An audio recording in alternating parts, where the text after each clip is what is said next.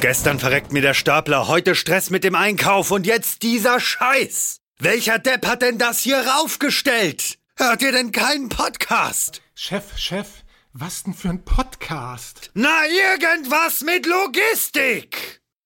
Irgendwas mit Logistik. Der Podcast mit nicht immer ganz wissenschaftlichen Themen. Rund um die spannende Welt der Logistik. Präsentiert von Andreas, Jens und Thomas.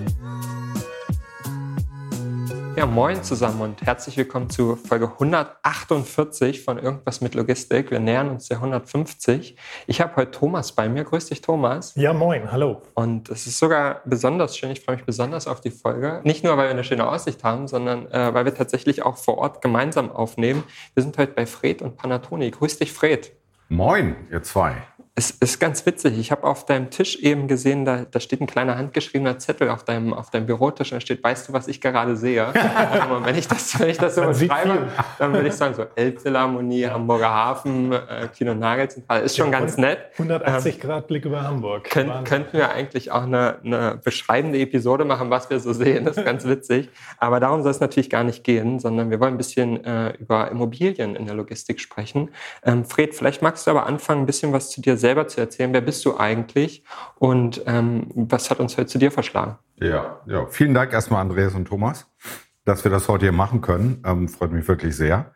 Ja, Fried Morgus Bohne. Ich bin äh, Mitte 50, ähm, glücklich verheiratet, Vater von zwei Kindern und äh, bin eigentlich von, von der Ausbildung her Jurist, bin immer noch als Anwalt zugelassen, aber bin Ende der 90er eigentlich schon auf die andere Seite der, der Welt gelandet. Nicht auf mehr der guten auf, oder auf der schlechten? Wie ich, wie ich meine, auf der guten Seite.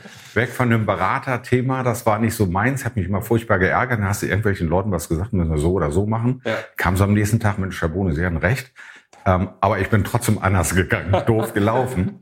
Und das hat mich mal tierisch genervt. Und dann bin ich irgendwann zum glücklichen Zufall auf der Mandantenseite gelandet in der Immobilienbranche. Mhm. Und es hat mir eigentlich immer super Spaß gemacht, weil Immobilie heißt immer, du siehst auch was wachsen. Ne? Ähm, es gibt ja jede Menge negative Attribute auch, aber so für mich ist immer so, Immobilie, da entsteht was, du fährst irgendwie durch die Gegend und, und hast dann, Mensch, boah, da war die alte Industrieruine oder da lag das ganze Gebiet brach und jetzt siehst du was, was gewachsen. Das hat mich schon immer sehr, sehr interessiert und äh, ja, vor sieben Jahren hier bei, bei Panatoni angefangen, etwas mehr als sieben Jahre mittlerweile. Ähm, wir konzentrieren uns komplett hier auf Logistik und Industrieimmobilien. Mhm. Macht einen Irrsinns Spaß. Wir haben ein tolles Team. Wir sind mit fünf Standorten in, in Deutschland vertreten. Knapp, glaube ich, jetzt 110 Leute. Schreiben uns auf die Fahne, dass wir sehr dynamisch sind, dass wir ähm, sehr gut unterwegs sind. Wir sind tatsächlich auch Marktführer in Deutschland und in Europa, in Europa mit, mit Riesenabstand auch noch. Aber trotzdem mal vom ganzen Setup sind wir, sind wir eigentlich Mittelstand, trotz aller mhm. Volumina, die wir drehen. Wir nehmen für uns in Anspruch, dass wir eine bullshitfreie Zone sind. Alles, was nicht unseren Kunden nutzt, dem, dem Business nutzt, wird eigentlich gnadenlos bei uns abgeschossen. Mhm. Und das ist wirklich eine schöne, schöne Atmosphäre. Vor sieben Jahren habe ich gerade gesagt, sind wir hier gestartet. Da waren wir sechs Leute haben also wow. Ähm, ein ziemliches Wachstum hier in Deutschland hingelegt. Ja. ja, es macht furchtbar viel Spaß. Wir haben vor einiger Zeit feiern dürfen das hundertste Projekt, was wir entwickelt haben. Die hundertste Immobilie in Deutschland. Und es macht dann schon ein bisschen stolz. Ne? Und so bin ich hier mit, mit Spaß dabei. Freue mich natürlich in so einer Größenordnung. Mittlerweile bin ich nicht mehr bei jedem Projekt dicht dabei. Aber ich nehme es mir dann hier und da schon mal ein bisschen heraus, so ein bisschen außerhalb der ähm, normalen Organisation, möchte ich mal sagen, mal wieder ein bisschen die Gummistiefel anzuziehen. Macht einfach einen Spaß, ja. ja, ja. Wie, wie konnte dir das denn eigentlich helfen, so als Quereinsteiger ähm, und als Anwalt in dieser Branche. Hat dir das geholfen oder, oder konntest du da was mitnehmen oder musstest du komplett alles neu lernen? Und ja, Gott, da ist die Frage, was lernen wir als Anwalt? Ne? ja, weiß ich nicht. Also ein, ein Riesenvorteil hat ein Jurastudium immer noch heute. Ja. Ähm, man lernt eigentlich strukturiert zu denken und, und, und Sachverhalte wirklich strukturiert anzugehen. Und da muss ich sagen, in der Tat, das hilft mir noch massiv. Die ganzen Paragraphen und so lassen wir beiseite. Ähm, da bin ich immer überfordert, wenn irgendjemand kommt und sagt, Fred, du bist doch noch Anwalt, ne? Und äh, kann nur sagen, lass mich in Ruhe. Nein, aber ich denke, es ist tatsächlich dieses strukturierte Denken. Ne? Das ja. ist, das ist eine, eine riesentolle Grundlage und den Rest muss ich ja, zulernen. Ich hatte da Anfang der, Ende der 90er, Anfang der 2000er einen tollen Chef. Da gab es ja eine Situation, da war so ein halbes, dreiviertel Jahr, glaube ich, da. da. Abends um neun kam er in mein Büro, knallte mir so ein paar Unterlagen auf den Tisch. Hier, Bohne, da haben wir morgen früh einen neuen Termin. Rechnet das mal durch, ob wir das machen. Das war damals ein Wohnprojekt. Und ich dachte, ey, ich bin Jurist, ich rechne nicht. und äh, dachte, okay, das kannst du morgen früh aber nicht erzählen. Also habe ich mich die ganze Nacht da irgendwie durchgewühlt und dann habe ich mir nach und nach diesen ganzen, ich sag mal, immobilienwirtschaftlichen Background ähm, dazu geeignet. Wobei mir auch, ich habe anfänglich tatsächlich auch BWL mit studiert, parallel. Diese Grundlagen hatte ich dann auch irgendwann und ähm, das hat mir dann geholfen. Und dann einfach ja, das kann ich auch jedem erzählen und, und ähm, nur raten, der am Anfang seiner beruflichen Karriere steht. Wirklich macht das, was euch Spaß macht. Und dann, dann, ja, dann fuchst ihr euch da auch rein. Ne? Guckt nicht so, was habe ich gelernt oder was muss man machen oder irgendwas. Völlig egal, ob es Dachdecker ist, ob es Buchhalter ist oder weiß der Henker was. Macht das, was euch Spaß macht. Und dann hat man, wenn man Interesse dran hat, wenn Spaß macht, dann geht man auch ins Detail. Mhm, guter Tipp. Ähm, jetzt, jetzt macht es euch Spaß, Logistikimmobilien zu entwickeln. Ähm, vielleicht kannst du noch mal zusammenfassen, ganz kurz, wo fängt denn da eigentlich euer, euer Aufgabengebiet an und wo hört es vielleicht auch auf, an welcher ja. Stelle? Ne? Ja.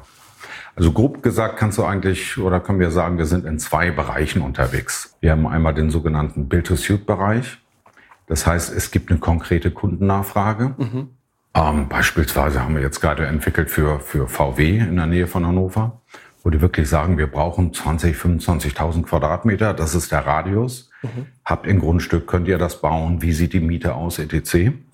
Und dann machen wir uns, entweder haben wir schon irgendwo was im Petto oder wir machen uns dann auf die Suche, ähm, sprechen mit Wirtschaftsförderungsgesellschaften, mit dem Bürgermeister, mit vielleicht irgendwelchen privaten Landeigentümern, die wir kennen. Schauen, was wir da nach, nach Bebauungsplan drauf machen können, ob das passt mit der Kundenanforderung. Mhm. Ja, und wenn es geht, dann stimmen wir gemeinsam das, das ganze Design, das ganze Layout, ganzen Spezifikationen der Immobilie ab, spielen das dann einmal zurück zu einem Bauunternehmen, die das Ganze dann natürlich durchkalkulieren müssen. Ähm, für uns steht dann auf der anderen Seite wieder eine Renditeerwartung. Und dann sagen wir dem Mieter, das ist die Miete und das ist die Laufzeit des Mietvertrages, so können wir es machen. Mhm. Das ist so der eine Bereich. Zunehmend eigentlich, und ich glaube, wir sind da mittlerweile bei 70 Prozent Umsatzanteil bei uns jetzt kommt ein böses Wort, machen wir ganz viel spekulative Entwicklung. Mhm. Ähm, das heißt, wir, wir schauen uns Grundstücke an, wir kaufen, wir, wir schauen Lagen an. Wenn uns das gefällt, dann kaufen wir Grundstücke, arbeiten mit, mit Kommunen zusammen am Baurecht, am Planungsrecht und ähm, fangen dann auch irgendwann ohne Vorvermietung an zu bauen. Mhm. Hintergrund des Ganzen ist natürlich, und ich glaube, das kann man sich leicht vorstellen, es ist weder sinnvoll noch heutzutage möglich, irgendwo einfach ein Ackerland zu kaufen und da irgendwas hinzuklotzen. Mhm. Und du musst natürlich schauen, was gibt es denn für Flächen. Ne? Wir haben alle das Riesenthema Flächenversiegelung in Deutschland und auch in anderen Ländern. Wir müssen wirklich sparsam mit dieser Ressource Boden umgehen. Und dann macht es Sinn, mal hier Blick Hamburger Hafen oder auch Frankfurt-Fechenheim oder wo auch immer zu schauen, ähm, was gibt es für, für altgenutzte Flächen, die brach liegen, mhm. ne, wo, wo vielleicht seit 20 Jahren eine Produktion stillsteht und, und alles kaputt ist. Das sind aber die Flächen, da musst du vielleicht am Boden arbeiten, vielleicht hast du Kontamination, weil da irgendwie 100 Jahre lang irgendwie industriell was, was passiert ist. Du musst am Bebauungsplan arbeiten, der, der passt vielleicht gar nicht mehr zu heutigen Anforderungen dies, das und jenes. Und da kann ratzfatz mal, kann so eine Zeitspanne von vier, fünf Jahren entstehen, wo du natürlich keinem Nutzer am Anfang sagen kannst, hör mal, ne, das wäre ein Projekt, unterschreib mal einen Mietvertrag, wir ja. arbeiten vier, fünf Jahre da, dann kannst du einziehen. Ja. Ähm, da ist natürlich, sag mal, der Fokus unserer Kunden völlig anderer. Die, die denken dann eher, pf, keine Ahnung, ich brauche es in sechs Monaten oder in zwölf Monaten. Mhm.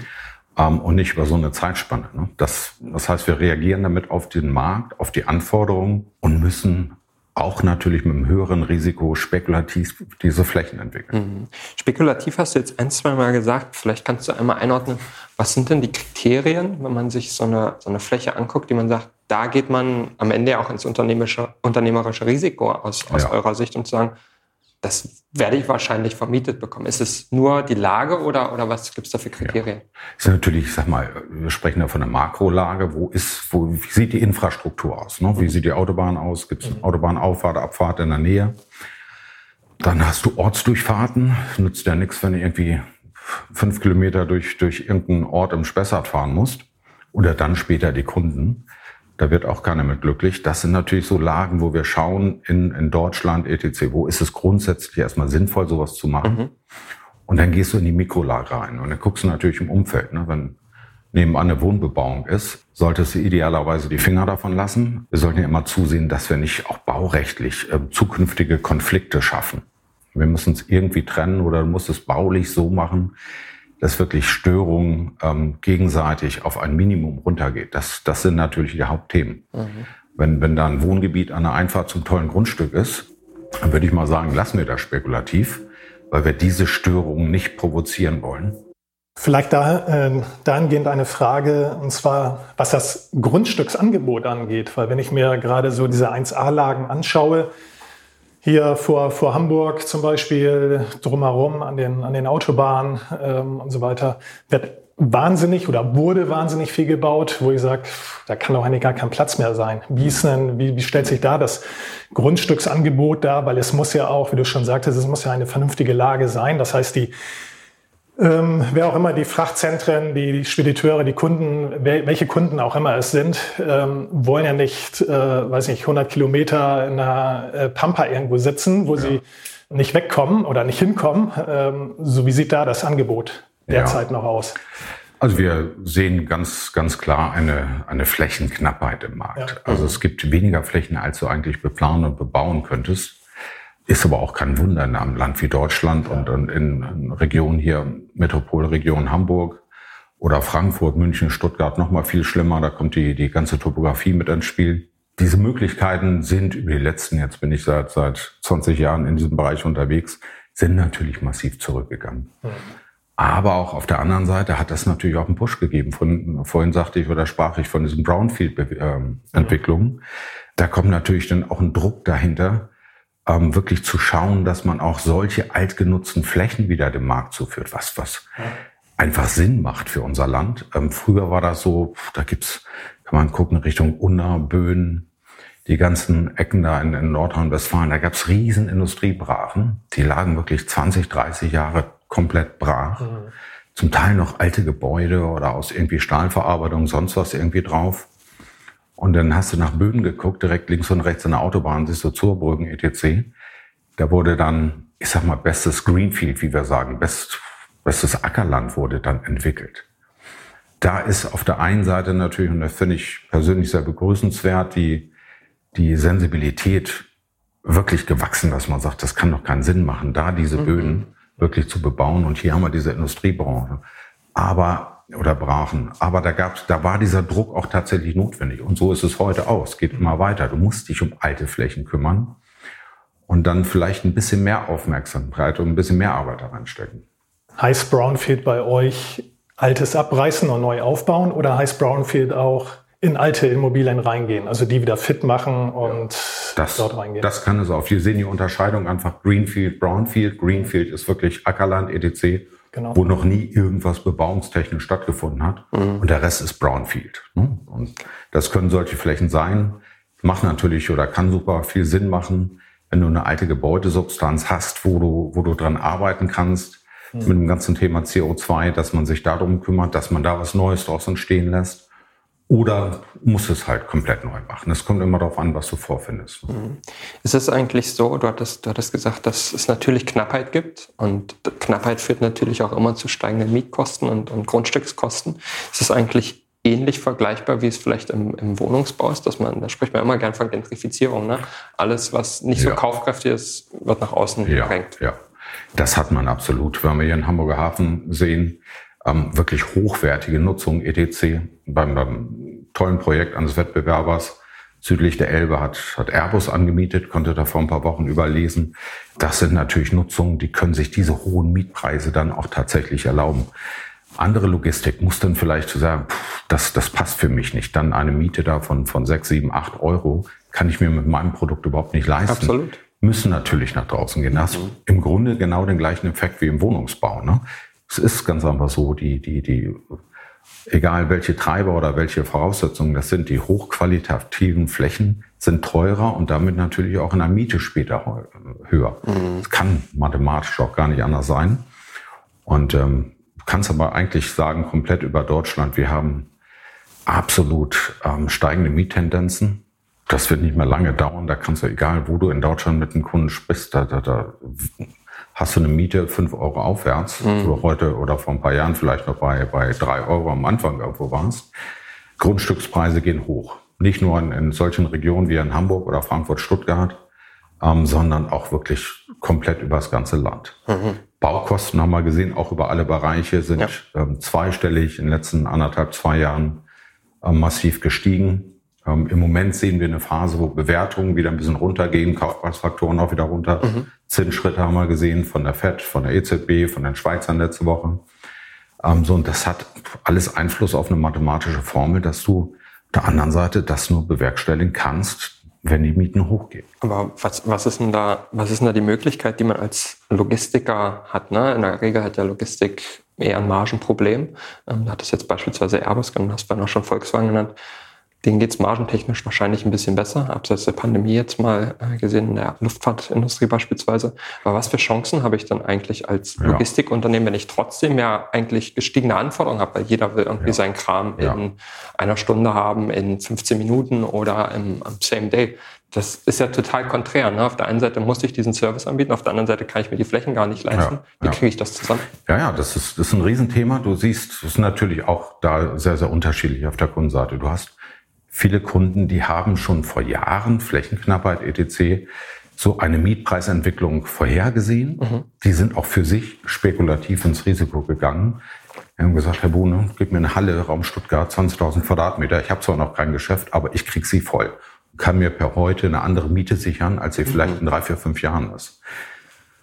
Andere waren natürlich ähm, unterwegs und sagten, okay, tolles Produkt, günstige Miete, super, aber ich will nur fünf Jahre mieten oder am besten nur drei Jahre und haben diese, diese Sicherung nicht betrieben. Mhm.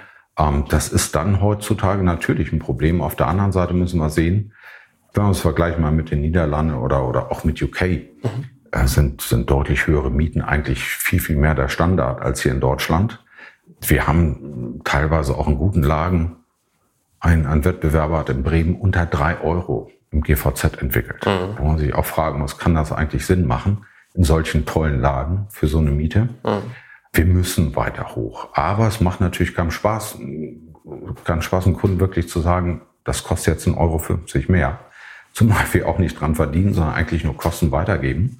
Und die müssen es letztendlich bei ihren Kunden dann weitergeben. Ähm, da muss er aber auch sehen, dass dieser, dieser Raumkostenanteil dann in, der, in deren BWA ähm, eigentlich auch nicht so der Riesentreiber ist. Die haben ganz andere, die haben ihre Handlingskosten, etc., ihre Fahrtkosten, sonst was.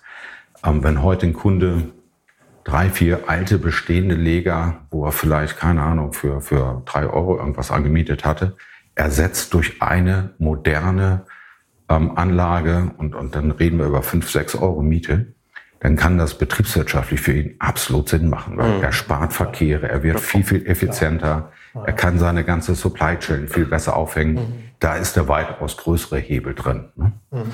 Aber natürlich, wenn du im Bereich Kontraktlogistik unterwegs bist und da einer großen Firma sagen musst, hör mal, ne, wir müssen jetzt hoch, dann finden die das alle nicht lustig. Vielleicht in diesem Zusammenhang nochmal gefragt, die Entwicklung geht ja auch immer mehr dahin. Wir sind hier mitten in der Hafen-City, Stichwort City-Logistik, dass man Mikrohubs ähm, entwickeln möchte in solchen Stadtteilen äh, mitten in der Stadt.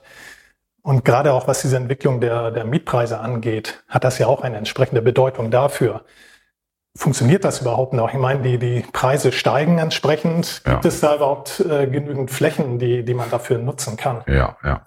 Also wenn wir wirklich von Mikrohubs sprechen, wo wir weit unter, unter 1000 Quadratmeter Nutzfläche vielleicht sind, dann kann es immer nur eine Beimengung sein. Da muss ein Office-Entwickler hier in der Hamburger Innenstadt, mhm. muss irgendwie ein Konzept im Kopf haben, okay, es gibt vielleicht Kellergeschosse oder vielleicht im hinteren Bereich des Areals, wo ich diese Themen abbilden kann. Die Nachfrage ist auf jeden Fall da. Wir haben einen riesen Wandel gesehen im, im Bereich Einzelhandel.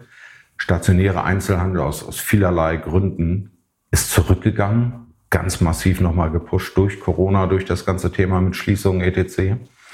Ähm, der Onlinehandel geht nach oben und irgendwie müssen die Waren logischerweise auch verteilt werden. Und da macht es natürlich Sinn. Ich sag mal, ein Karstadt in der Mönckebergstraße hatte früher auch Logistikflächen. Die liefen natürlich nicht unter der Überschrift, aber die Waren mussten auch rein, mhm. mussten irgendwie kommissioniert werden und dann irgendwo ins Regal. Und das muss heute ersetzt werden. Also das sind so diese Mikro-Hubs. Da muss man sich Lösungen einfallen lassen. Da sehe ich auch die Städte wirklich in der, in der Verantwortung. Ich muss mir als, als, als Vertreter einer Stadt, muss ich mir Gedanken machen, wie funktionieren Verkehre und Warenverkehre in meiner Stadt für meine Bürger. Ja. Da muss deutlich, denke ich, mehr getan werden. Wir machen, wir gehen, ich sage mal, einen Schritt, Schritt weiter hoch. Wir haben die City Doc Konzept, wo wir wirklich in, in Randlagen ähm, an die Städte wirklich rangehen, an die urbanen Bebauung und ähm, entwickeln Business Park Konzepte, wo wir über E-Commerce-Themen, aber auch komplett ähm, Handwerkerschaft und alles Nutzungen anbieten können und abbilden können. Ähm, da sehen wir zu, dass wir unseren Beitrag dazu leisten. Seid ihr da auch im direkten Dialog mit den Städten, mit den Kommunen? Ja, du hattest vorhin gesagt, dass dass ihr sowieso auch, ähm, gerade wenn es um die Projektierung geht, ähm, sprecht ihr mit den Kommunen, macht ihr alles. Äh, seid ihr aber auch jetzt, was dieses sozusagen Projekt angeht, also ohne dass ihr jetzt schon was habt, seid ihr da im direkten Dialog? Ja, überall. Wir sind in zwei Wochen haben wir in Berlin den, den ähm, Kommunalkongress vom Deutschen Städte- und Gemeindebund, wo wir sehr aktiv auch mitwirken, wo wir auch wirklich proaktiv auf die Kommunen zugehen, wo wir das Thema Logistik erklären. Logistik ist in vielerlei Köpfen immer noch, ich schiebe eine Konservendose rein, ähm, halbes Jahr lang Spinnweben und dann hole ich sie irgendwann mal raus. Logistik ist natürlich heute mehr. Es gibt Anlagen auch bei uns. Da gehst du rein und denkst, so, kein, kein Lager, das ist Produktion hier, ne, was hier mhm, stattfindet. Ja. Das müssen wir immer wieder erklären. Da müssen wir aber auch grundsätzlich die Notwendigkeit der Logistik für die ganze Wirtschaft erklären. Logistik ist nicht irgendwie so ein, so ein separater Teil. Es funktioniert kein Einzelhandel, es funktioniert kein VW, es funktioniert keine Ahnung, keine Impfstoffproduktion ohne Logistik. Und wir haben diese Querschnittsfunktion mit dem Thema Logistik. Und das muss man auch immer wieder erklären mhm. und, und, und, neu kommunizieren. Und dann hat man oftmals gesagt, nee, das stimmt, Sie haben recht. Ne? Und mein Bosch, der kann ja gar nicht produzieren, wenn er seine, seine Vorprodukte gar nicht irgendwo in der Nähe hat. Macht ja absolut Sinn. Jetzt die großen Themen, was wir haben mit Re ähm, Reshoring oder Nearshoring, wo wir gemerkt haben, ups, diese, dieses totale Globale im Warenverkehr in der Supply Chain vielleicht dann doch nicht immer so ganz glücklich, dass alles so just in sequence hier rüberkommt. Ähm, vielleicht brauchen wir mehr Puffer. Ja, brauchen wir, meine absolute Meinung.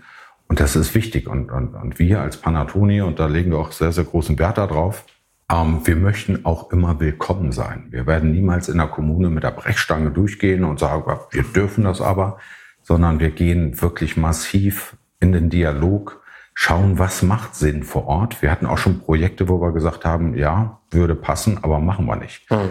Ähm, wir, wir wollen die Leute, die Bevölkerung nicht sauer fahren, wir wollen auch den Bürgermeister nicht sauer fahren. Wir wollen wirklich willkommen sein. Und das, da musst du mit den Leuten sprechen. Was brauchen die vor Ort? Was macht Sinn vor Ort? Wie kann ich auch von der Gebäudequalität einen Beitrag leisten? Boah, da habe ich auch schon mal ein Wettbewerbsprodukt da gesehen. Puh, 800 Meter wirklich wuff, Fassade. Ne? Ja, kein Wunder, dass die alle auf die Barrikaden gehen. Ja. Da musst du dann schon ein bisschen mehr Grips reinbringen und, und gucken, wie man auch von der Bauqualität sowas ansprechender macht. Trotz aller Notwendigkeit, aber wir sind alle nicht allein auf der Welt und da müssen wir immer schauen, dass es passt. Was immer auch ein Grenzbereich, ähm, wo auch Leute sagen, ach, mögen wir nicht, was sie da gemacht haben. Aber wir sehen immer zu, dass das die absolute Minderheit natürlich mhm. bleibt. Was sind denn da die, die Kernthemen, die, die, vor, vor denen die Bevölkerung beispielsweise Angst hat? Ne? Ich kann mir vorstellen, wie du schon beschrieben hast, okay, ist einfach hässlich, möchte ich nicht in der Nachbarschaft ja, haben, ja. aber ansonsten wahrscheinlich Verkehr. Ja, das, das geht von bis. Erstmal hast du wirklich subjektiv, möchte gar nicht, dass da, ich kann da, so eine tolle Blumenwiese, ich möchte gar nicht, dass da was entsteht. Ne? Das hast du oftmals. Und dann hast du, ich sag mal, natürlich die qualifizierteren Bedenken wo man sich verständlicherweise ähm, Gedanken macht über Verkehre. Ne? Wie sieht das aus, LKWs? Wie viel fahren da? Sind die laut? Ne? Kommen die nachts? Kommen die auch nachts? Absolut. Das ist ein Riesenthema. Oder dann irgendwelche Beeinträchtigungen, Staub oder, oder sonst was oder Lärm von der Immobilie selbst. Das sind natürlich alles nachvollziehbare Themen, mhm. wo wir uns aber idealerweise im Vorfeld schon mal Gedanken gemacht haben. Und wenn wir dann in Gemeinderäten sind, und solche Produkte vorstellen, schon mal sagen können, guck mal hier, keine Ahnung, 100 Meter weiter gibt's drei, vier Wohnhäuser. Wir haben die Immobilie so gestellt, dass, dass sämtliche Betriebstätigkeiten der Immobilie auf der anderen Seite stattfinden. Also blockt dann wieder unsere Immobilie das Thema Lärm. Also da kann man schon einiges machen. Es, mhm. es, du wirst nie 100% Zustimmung haben, aber ich möchte mal meinen, bei unseren ganzen mehr als 100 Entwicklungen, die wir in den letzten Jahren hatten, haben wir nirgendwo ähm, verbrannte Erde hinterlassen, mhm. sondern wirklich die große Mehrheit sagte immer, Mensch, tolles Produkt. Wir sind in vielen Orten, bauen gerade das dritte Mal in einer kleineren Gemeinde in, im Süden Stuttgarts, fangen wir demnächst an. Das dritte Projekt. Und da können wir immer, da werden wir mit, mit offenen Armen da beim, beim Bürgermeister empfangen. Mhm. Das ist das auch, was wir wollen. Ne? Und, und dann macht es auch Spaß und dann kann man wirklich gucken, was kann man gemeinsam erreichen. Aber du musst die Leute mitnehmen. Du kannst weder da auftreten und sagen, wir machen das jetzt mal, wir sind ja Europas größter Entwickler, es juckt uns überhaupt nicht.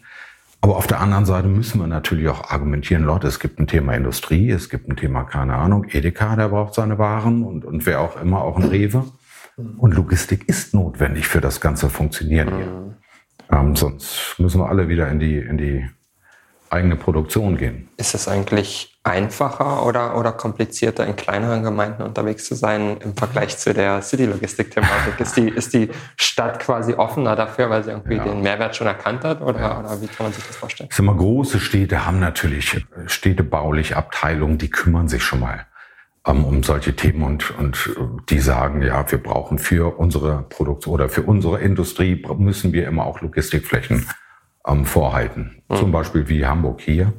Kleinere äh, Kommunen haben das nicht. Dafür ist oftmals bei kleineren Kommunen der Austausch tatsächlich mit den Gemeinderäten ist natürlich direkter und du kannst dann auch mehr überzeugen und bewirken. Ähm, schon mal in, in Hamburg kommst du nicht in den Senat mit irgendeinem so Thema oder ähm, in irgendeiner Ratssitzung.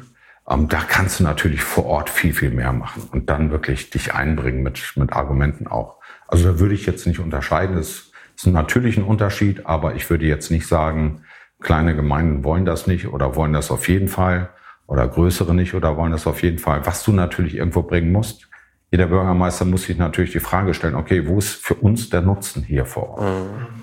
Entweder kann er da sagen, weil da hinten gibt es eine Produktion und die brauchen dieses Thema oder aber rein fiskalpolitisch. Wir wollen auch, wir brauchen auch Gewerbesteuer. Wir müssen unsere Schulen bezahlen. Alles, Arbeitsplätze. Sonst was. Arbeitsplätze brauchen wir.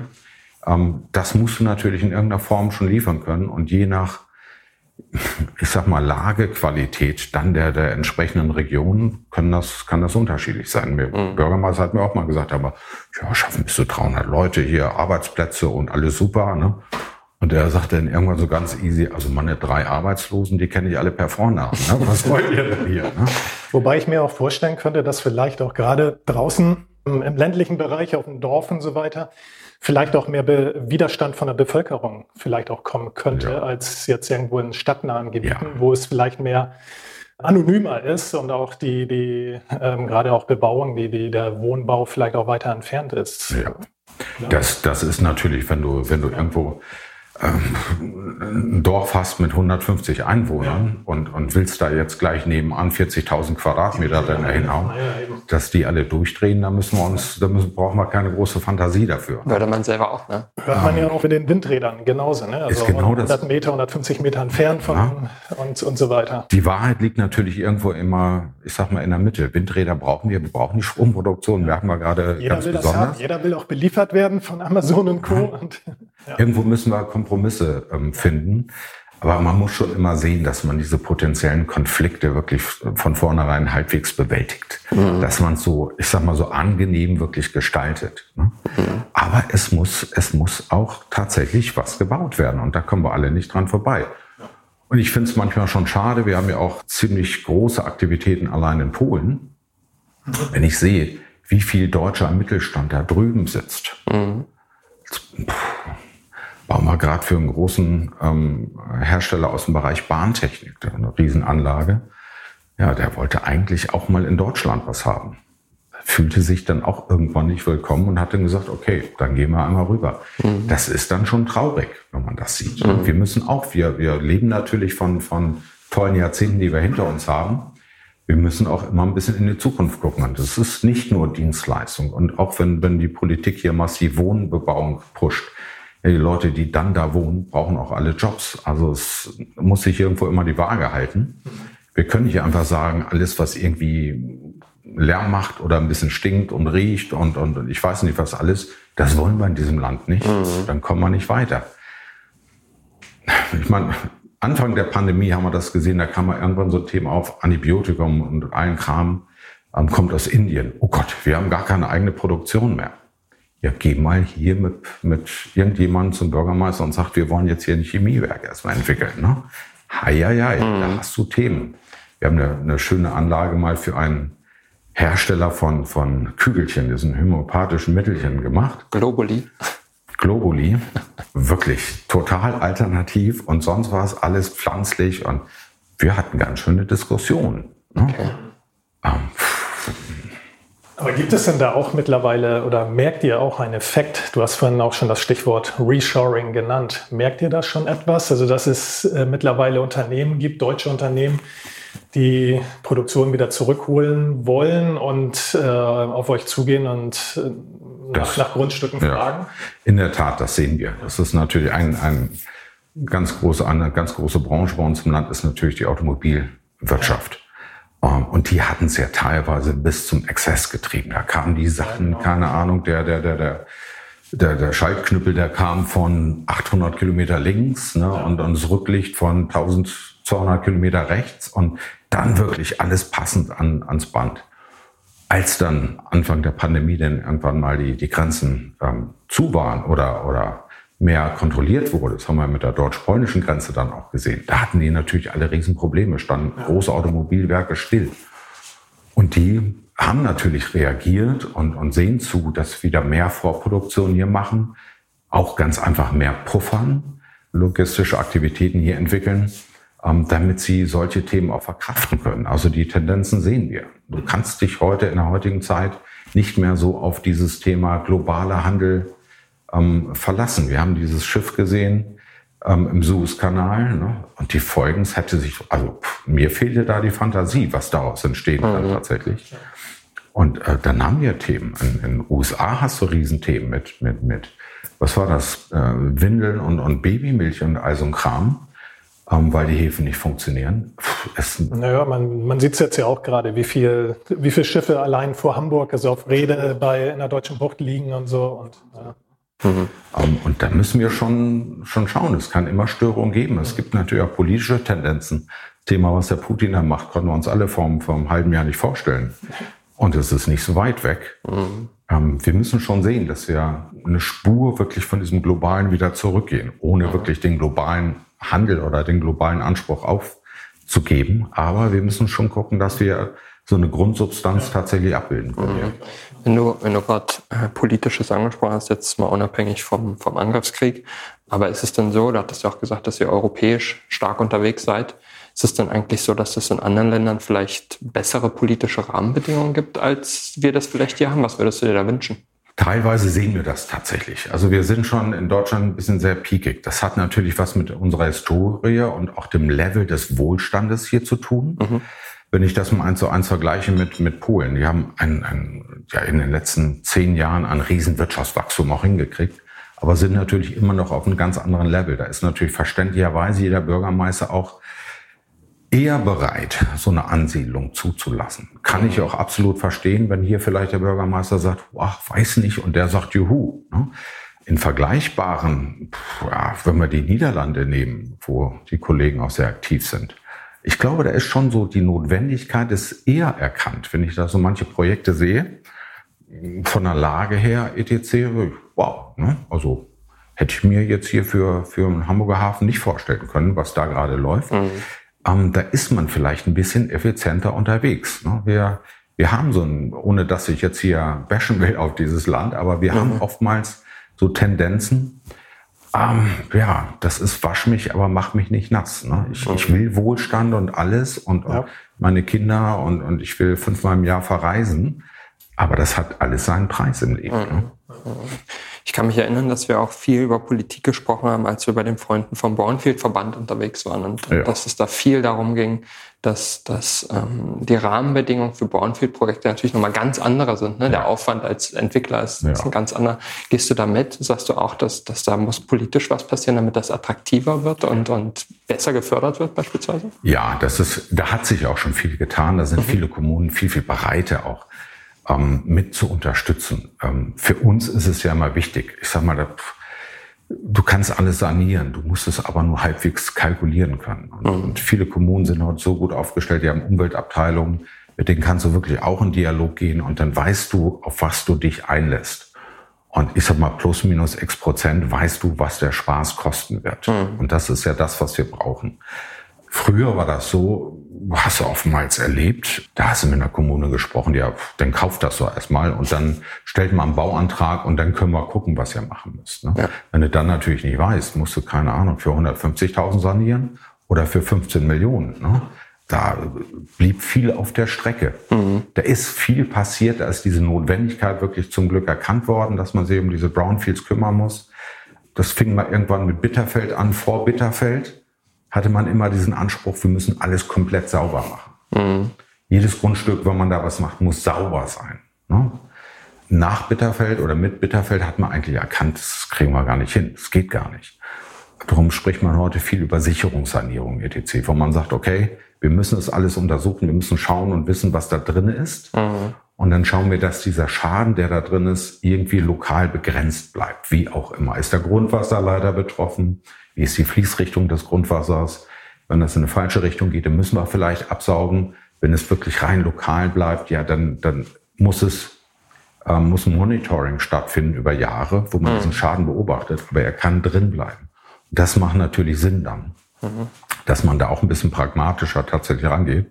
Und die Kollegen von Brownfield ähm, machen das natürlich ähm, auch super ähm, kümmern sich wirklich von, von vornherein um diese Themen und das ist auch notwendig und absolut sinnvoll. Aber für diese, diese Komplexität, die man mit so einem Brownfield jetzt beispielsweise hat, ne, da muss man ja nochmal ganz andere Betrachtungen und, ja. und, und äh, Prozesse durchführen, als man das normalerweise machen muss, führt das eigentlich dazu, dass ein Immobilienentwickler fast unausweichlich wird? Also wenn ich mir jetzt ganz, ganz plakativ und ganz einfach gesprochen vorstelle, ja.